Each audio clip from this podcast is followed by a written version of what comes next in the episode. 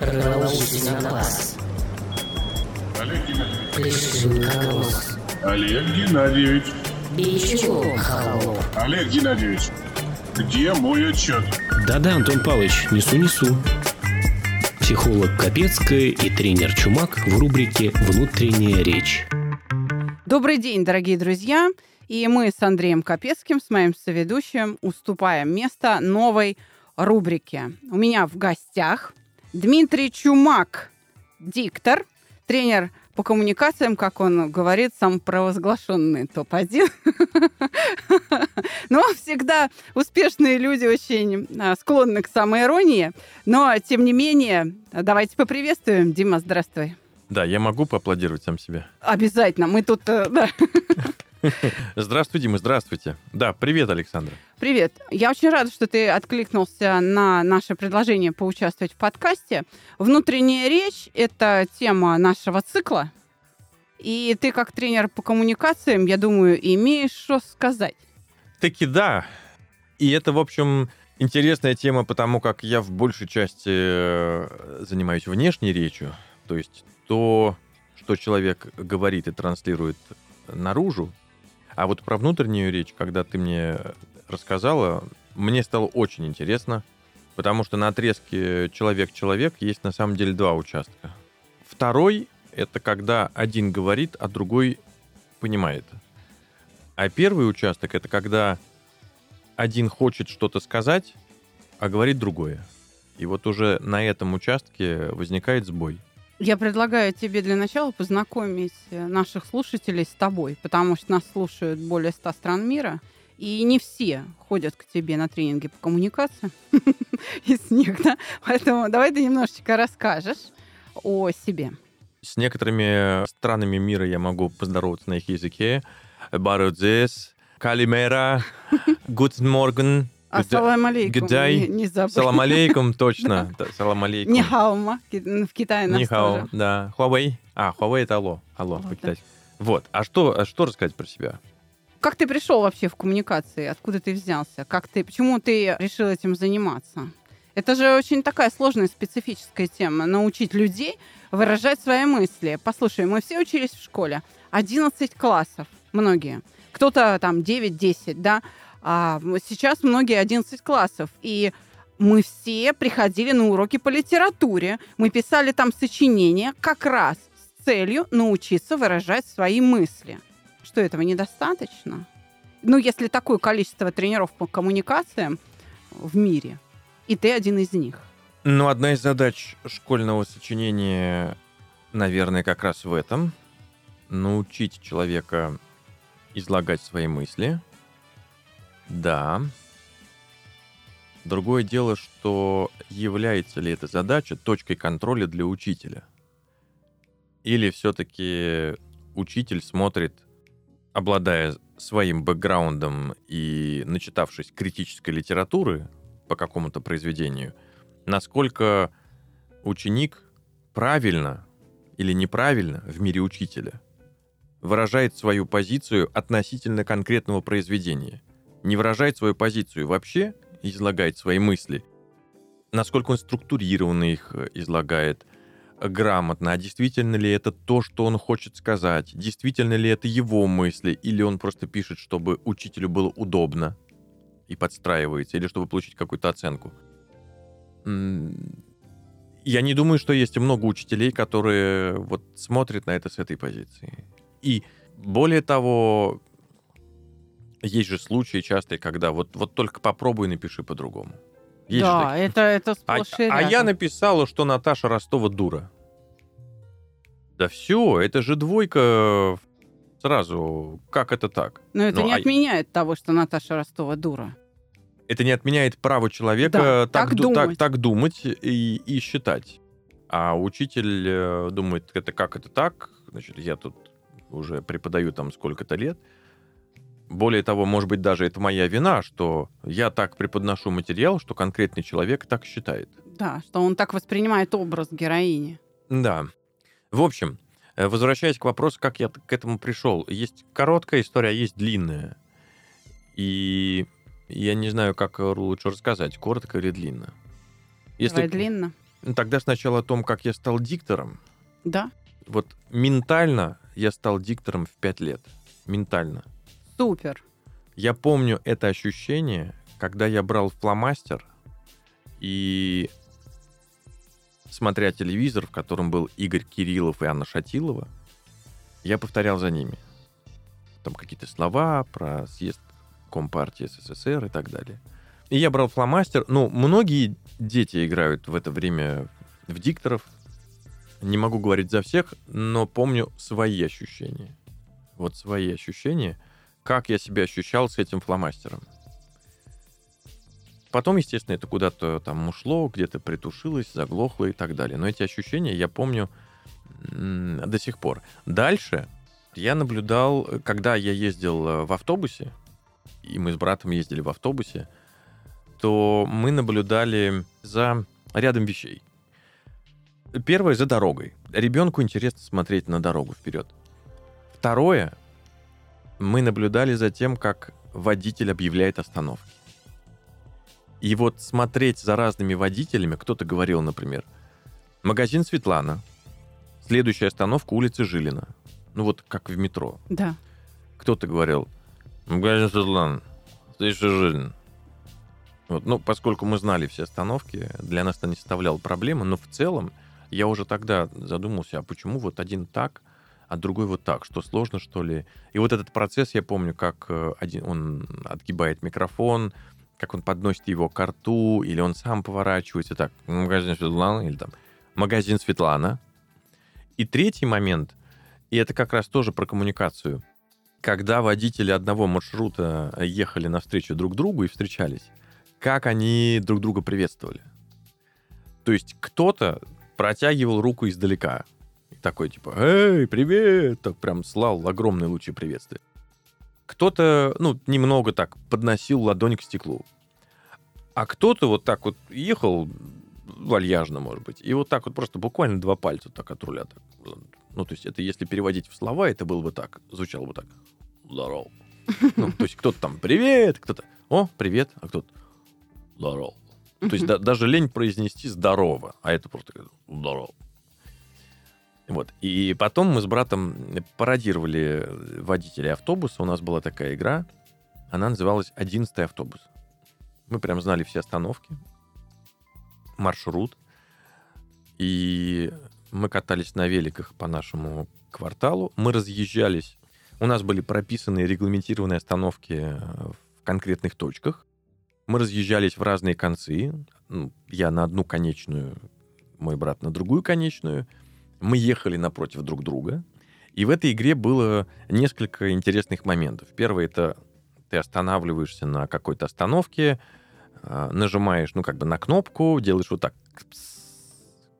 объявляешь остановку, там, улица Жилина, следующая Светлана, пассажиры якобы заходят, дальше ты делаешь так, двери закрываются, дальше уехал, ну, следующая там Светлана, э, ну и так далее. В общем, едешь по остановкам и нажимаешь такую гайку на руле, которая имитировала кнопку. И а, ну, иногда там подключаешь фантазию, например, какую-то остановку можно проехать, потому что там нет пассажиров. Или там спрашиваешь, на Светлане выходим? Вот, нет звоночка, ну, как бы, хоп, проехал. И каждый раз, когда мы встречались с братом где-то на середине пути, то мы друг друга приветствовали, как эти самые водители автобуса. И в этом был челлендж, и тогда я не знал такого слова. Э, Но это как, э, как камень, ножницы, бумага, но только на уровне поднятой руки ты никогда не знаешь, как тебя поприветствует водитель автобуса, который едет на встречу. И вот это был такой очень тонкий момент. Во-первых, кто первый, а во-вторых, каков будет ответ. Ну, точно так же, как вот дилемма заключенного, да, или там красные и черные, вот эта вот история. С одной, иногда каждый до последнего ждал. Но обязательное условие нужно поприветствовать. Иногда кто-то не ждал, там, а первый вскидывал руку. Но на вскинутую руку, если ты получаешь вскинутую руку, как бы, ну окей, обоим приятно. А если ты вскинул руку, а получил в ответ два пальца, которые вот еле-еле отрываются от руля, Ну так, окей. И ты думаешь, так, а в следующий раз, ведь мы, мы ведь все равно сейчас встретимся на маршруте, в следующий раз я как поприветствую? Вот я продолжу свой э, тренд. Буду ли я отрывать руку, или я хочу отыграться, и вот буду ждать до последнего, пока он вскинет руку, а я вот ему вот покажу вот эти два пальца. Ну, как язык друг другу показывать. Слушаю тебя и заслушиваясь, мы как-то делали выпуск, который называется «Икигай». Это японское понятие предназначения. Чтобы найти свое предназначение, согласно японской философии, скажем так, да, их э, культуре мышления, надо выполнить четыре условия. Предназначение — это то, что ты больше всего любишь делать. Это то, что ты делаешь лучше всего. Это то, что нужно людям, и тогда тебе за это заплатят.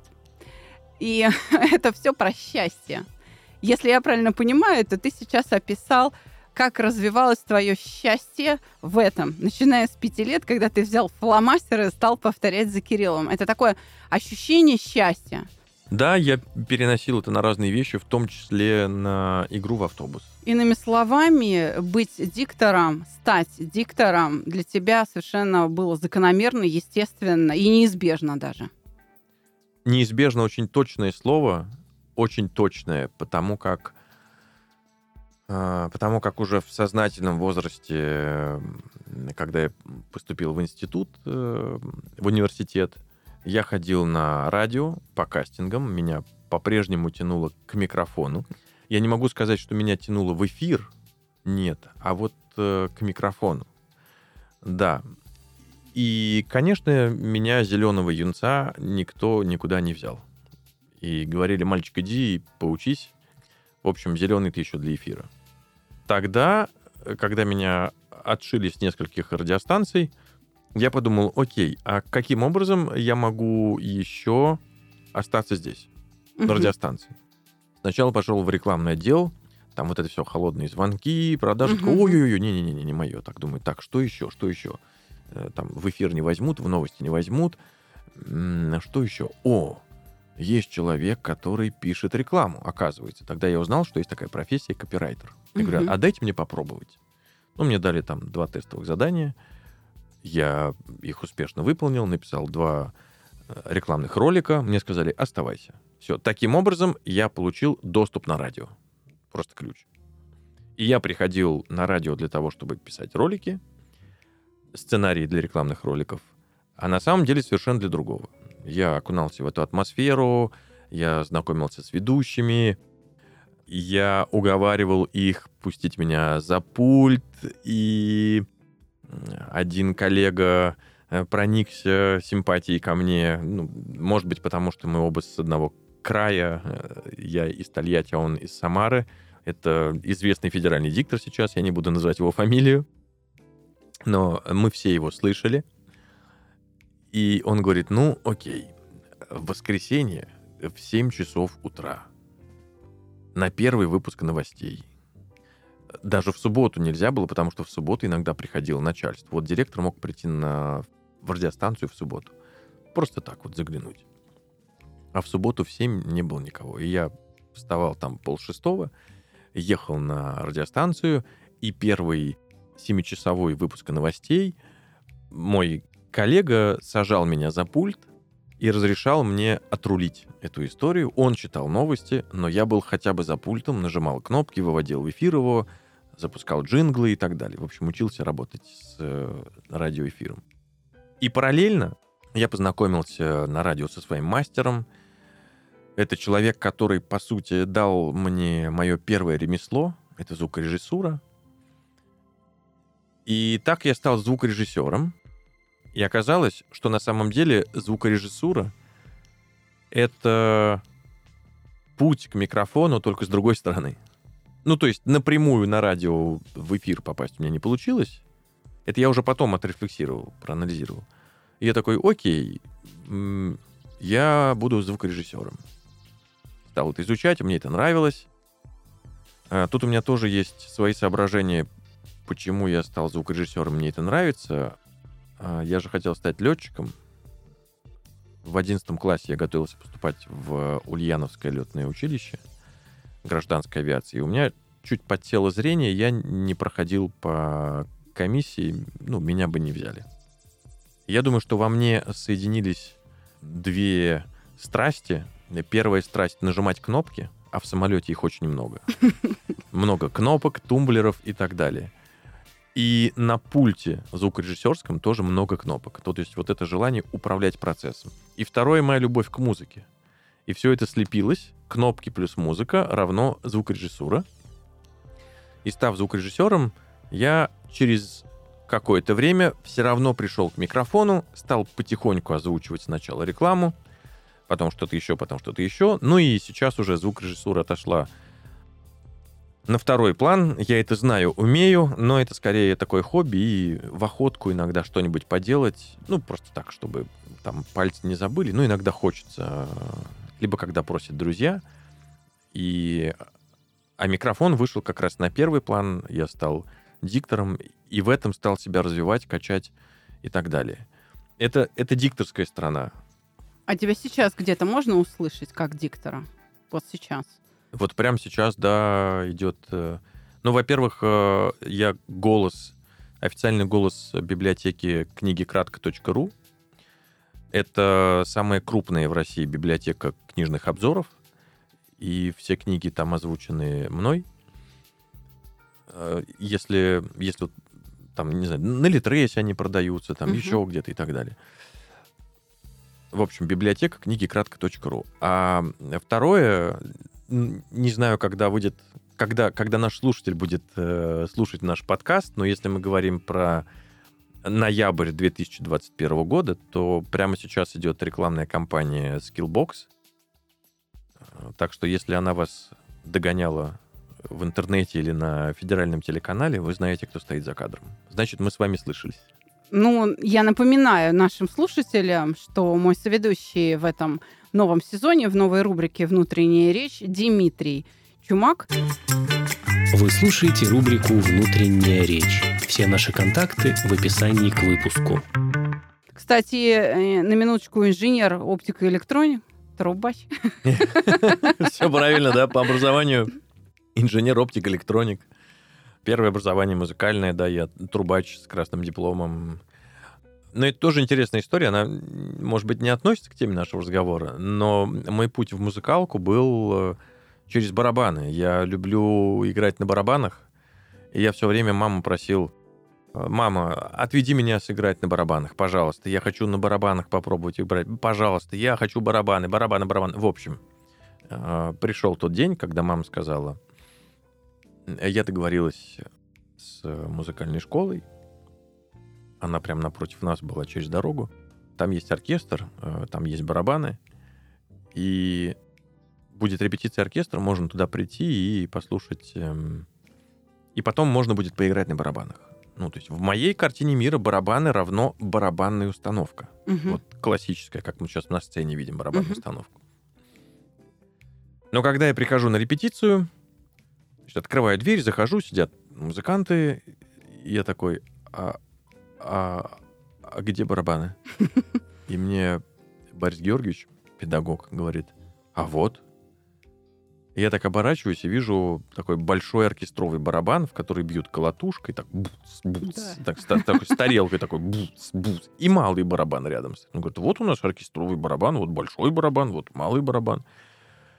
Тут у меня, конечно, все упало.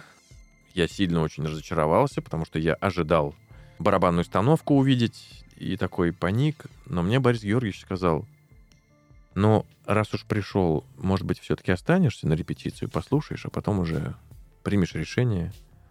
Я такой, ну, хорошо, да. И, в общем, я остаюсь на репетицию оркестра. Это апрель. Мгм. Меня это настолько захватывает, что я сказал, что я хочу в музыкалку. И он мне говорит, приходи. И я в апреле пошел в музыкалку. В конце учебного года. Там апрель-май и все. А потом уже, ну, я закончил ее на трубе по духовому отделению, а потом уже сам научился играть на барабанах. Дима, у тебя все время какой-то очень очень свой маршрут. Да, этой 11 жизни. 11 автобус. Да, но я Кстати, барабанные палочки 11. Да, да, да, да. Я очень рада, что твой маршрут жизненный привел тебя к нам в студию на Постер ФМ, ко мне в чувство покоя и сделал тебя соведущим. Маленькое добавление. А потом, когда я стал озвучивать, при- пришел уже к микрофону, и в силу того, что у меня еще копирайтерский уже бэкграунд, я видел в каких-то роликах, которые мне приходят на озвучку, несовершенство. Я понимал, что вот то, что человек, ну или компания, да, или как человек, конечный заказчик, который приходит ко мне, вот есть то, что он реально хочет сказать, а есть то, что он говорит в тексте. И я видел эти несовершенства и говорю, а давайте мы вот так текст изменим, тогда у нас ролик сильнее получится. Ну, или задавал какие-то вопросы, говорю, а там, а в чем, в чем суть, что мы хотим сказать, ну и так далее. Мне там говорят, мы вот там, тут-тут-тут». я говорю, а, слушайте, ну и вот если мы вот это предложение переформулируем, иногда это даже просто переставить порядок слов, то тогда у нас э, уже сила смысла будет гораздо больше. Наше, наше сообщение слушателю быстрее зайдет. Ну, то есть оно должно быть доставлено адресату. Он же может, Да. да, да просто- Максимально просто и быстро, и понятно. И таким образом началась, я так понимаю, твоя тренерская карьера. А, Тренерская карьера началась по-другому. А, По-другому, ну, то есть это был такой фоновый режим, когда я что-то замечал, анализировал, что люди говорят, что они хотят сказать. Это, это мой э, постоянный интерес исследователя. Я, как сейчас помню, я классе, наверное, наверное, в седьмом начал читать книжки по психологии. Мне это было интересно, меня это там захватывало, я это изучал. Поэтому я говорю, что я диванный психолог. Топ-1 диванный, диванный психолог, самопровозглашенный, потому что я начал читать там с седьмого класса. И однажды, в 2010 году, в 2010 году, я сходил на тренинг по ораторскому мастерству. Причем не сказать, что у меня был, была в этом потребность. То есть обычно люди приходят на тренинг, когда у меня через месяц выступление. Да. И вот там заболело, пришел. У меня такой потребности, сформированной в явном виде, ее не было. И мне просто выпадает реклама в директ. Там, тренинг по ораторскому мастерству. И мне так дыц, и отклик внутренний. Просто хочу. Не нужно, а вот хочу. И я пошел на тренинг. Меня вштырило. Я такой понимаю, о, насколько это круто, это же, это же вот... А работа у меня в тот момент была не такая, которая подразумевала много общения и коммуникации. Я сидел тихо в углу, в общем, делал свою работу, не пойми кому нужную. И, в общем, я сам не понимал, для чего я тут нужен. Но это был такой период поиска себя. А, Но суть в другом. А, Прошло две недели после тренинга, и я понимаю, что я покрываюсь коркой. И если я дальше не буду это развивать, а ведь мне это понравилось, то тогда обучение в стол, деньги в стол, и зачем тогда нужно было ходить? Мгм. И я такой думаю, так, ага, а как я могу это дальше развивать? А у нас э, в Тольятти есть кафедра журналистики в Тольяттинском университете, причем достаточно сильная. Мгм. И Я прихожу туда, там есть отделение радиожурналистики, разговариваю со студентами, вижу, как они делают радиопередачу, даже еще не слышу, а просто вижу. А я же звукорежиссер, и у меня волосы дыбом. Как там все не очень правильно. Или совсем неправильно иногда. Я говорю, слушайте, а почему вот так вот делаете? А почему так? А почему? Они говорят, ну вот как нас научили, так мы и делаем. Я говорю, а хотите как правильно? Такие, хотим, хотим. Я говорю, окей, отлично, сейчас договоримся. Прихожу на кафедру, говорю, привет, я Чумак, звукорежиссер. А, Ваши студенты делают передачу, а а я могу рассказать им, как это делать правильно. Хотите? Мне говорят, хотим, хотим, конечно, хотим. И так я стал преподавать, ходить в универ и просто преподавать в кайф. И моя коллега, за что ей большое спасибо, доверила мне свои пары, свое время и просто пустила на то, чтобы я занимался со студентами. И на этих парах всегда было два чумака. Один чумак, который препод-чумак, ну такой начинающий препод, который работает со студентами, а второй чумак, который сидит далеко задать на задней парте на самом последнем ряду, даже за последним рядом, смотрит на себя и анализирует. То есть я себе на каждый урок ставил какую-то свою творческую задачу. Есть задача, которую я решаю со студентами, ну, например, техническая. Там мы изучаем звукорежиссерский пульт, к примеру. А есть задача, которую я сам себе ставил так. Ага, сегодня мой фокус внимания на жестах, к примеру. Или сегодня мой фокус внимания на контакте глаз. Или сегодня моя задача объяснить про пульт за одну пару, а не за три. И сделать это максимально понятно, чтобы всем зашло, чтобы девчонки-гуманитарии поняли, как управлять звукорежиссерским пультом. Или объяснить, а что такое эквалайзер. Без употребления слова добротность, чистота и так далее. Ну, то есть это для меня это была игра. Я и не думал даже тогда становиться тренером. Я просто развивал в себе то, что я получил, потому что, ну, мне есть что, мне было что терять. Я не хотел это терять. И вот так я стал а, преподавать и развивать это в себе дальше. Понравилось. Понравилось, да, понравилось. И, и так я сам в себе стал качать те умения, которые я приобрел, стал превращать их в навыки. Так вот начался мой творческий путь преподавателя. Сначала препода, а потом уже и тренера. Когда это было? Это 2010 год. Ох, долгий у тебя путь. 11 лет. Да, но 5 лет я просто преподавал в кайф. А потом, потом уже я понял, что фактически это время и стало моими первыми тренинга-часами, в которых я сам себя качал как тренер. Я же записывал уроки наши, приходил домой, анализировал там, думал, так, ага, вот это хорошо, так вот здесь чуть-чуть просел, здесь вот, ага, там потерял контроль, здесь вот, ага, вот эту штуку надо на следующий раз взять, ну и так далее.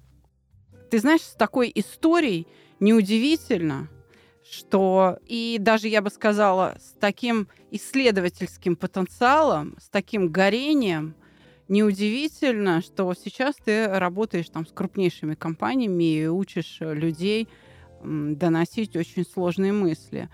А, Стартхаб московского правительства тебя приглашает объяснять предпринимателям, как нужно донести свою мысль, свою идею предпринимательскую до инвестора, ну и так далее, и так далее. Умение вообще даже понимать самих себя.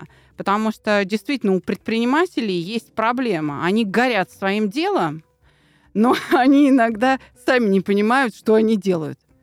Они иногда сами не понимают и самим себе даже не могут объяснить, в чем суть того, что они делают. То есть им просто нравится, они это делают, не приходя в сознание.